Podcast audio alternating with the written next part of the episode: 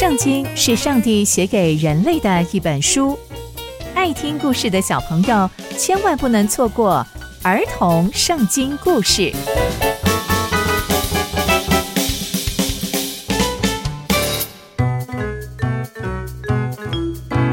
各位亲爱的大朋友、小朋友们，大家好，我是佩珊姐姐。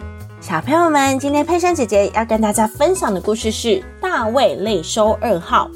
我们在前一集中知道，大胃王决定正面迎击押沙龙的追杀，并且分派了三支军队要迎战。而大胃王千交代万叮咛，千万别伤害了押沙龙。但大胃王的大臣约押却没有照着大胃王的交代做，反而啊，他把押沙龙给刺杀了。嗯，那接下来又会发生什么样的事情呢？就让我们继续听下去吧。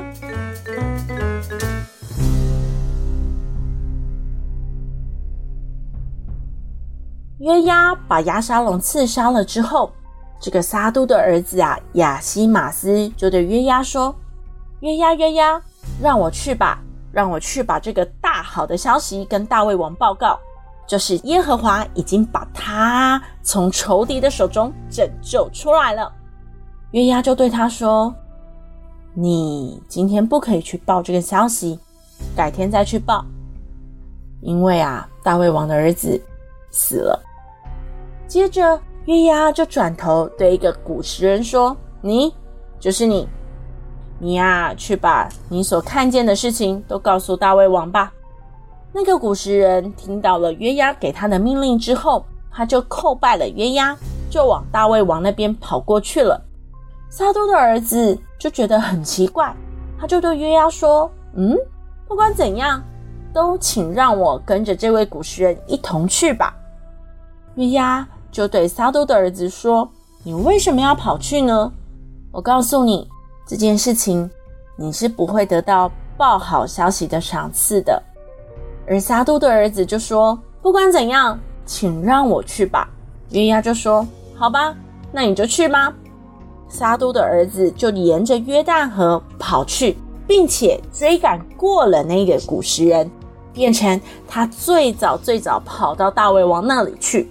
在那个时候啊，大卫王还坐在这个城门中间的地方，守望的人上到了城楼的这个屋顶上面。他举目观看，看到有一个人，就是撒都的儿子，独自跑过来，他就大声的喊叫说：“王，大卫王，有人跑过来了！”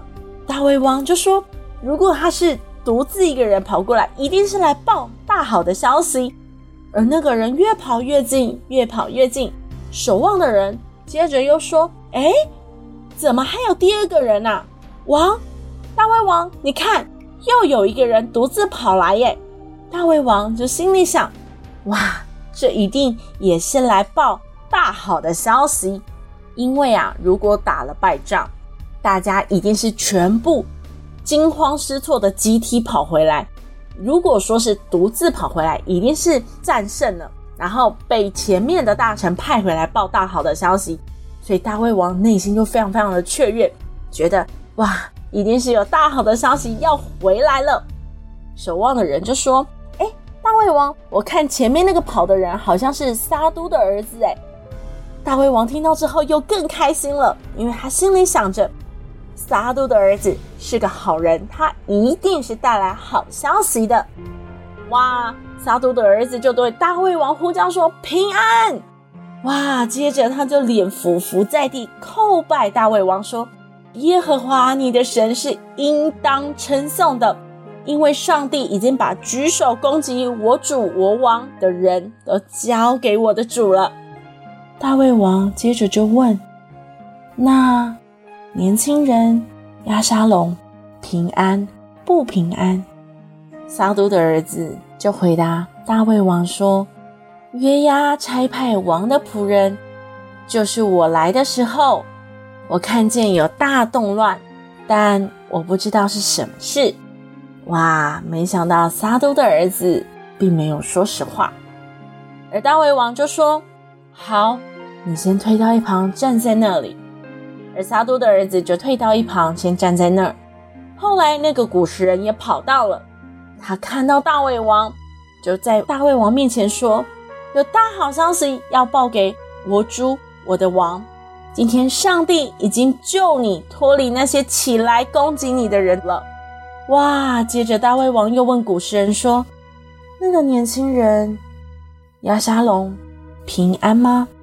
古时人就回答他说：“愿我主我王的仇敌和一切来攻击你、伤害你的人都像那年轻人一样。”哇！大卫王听到这句话之后，就知道押沙龙已经不在了。接着，大卫王就非常的悲痛，他全身发抖，上到城楼去哀哭。他一面走一面说：“我的儿子押沙龙啊！”我的儿子亚沙龙啊，但愿我替你死。亚沙龙啊，是我的儿子，我的儿子啊！哇，没想到大卫听到这个事情之后，如此如此的悲痛，甚至想要用自己的命去换。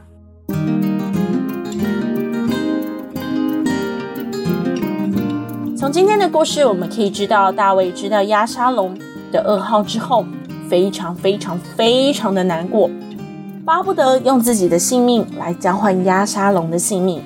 而报信的人也不敢向大卫王说真正的实话，不敢让大卫王知道押沙龙最后是如何被约押还有他们收入的。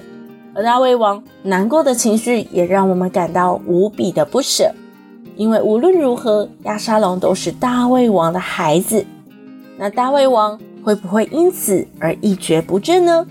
那接下来又会发生什么样的事情呢？刚刚佩珊姐姐分享的故事都在圣经里面哦。期待我们继续聆听上帝的故事。我们下次见喽，拜拜。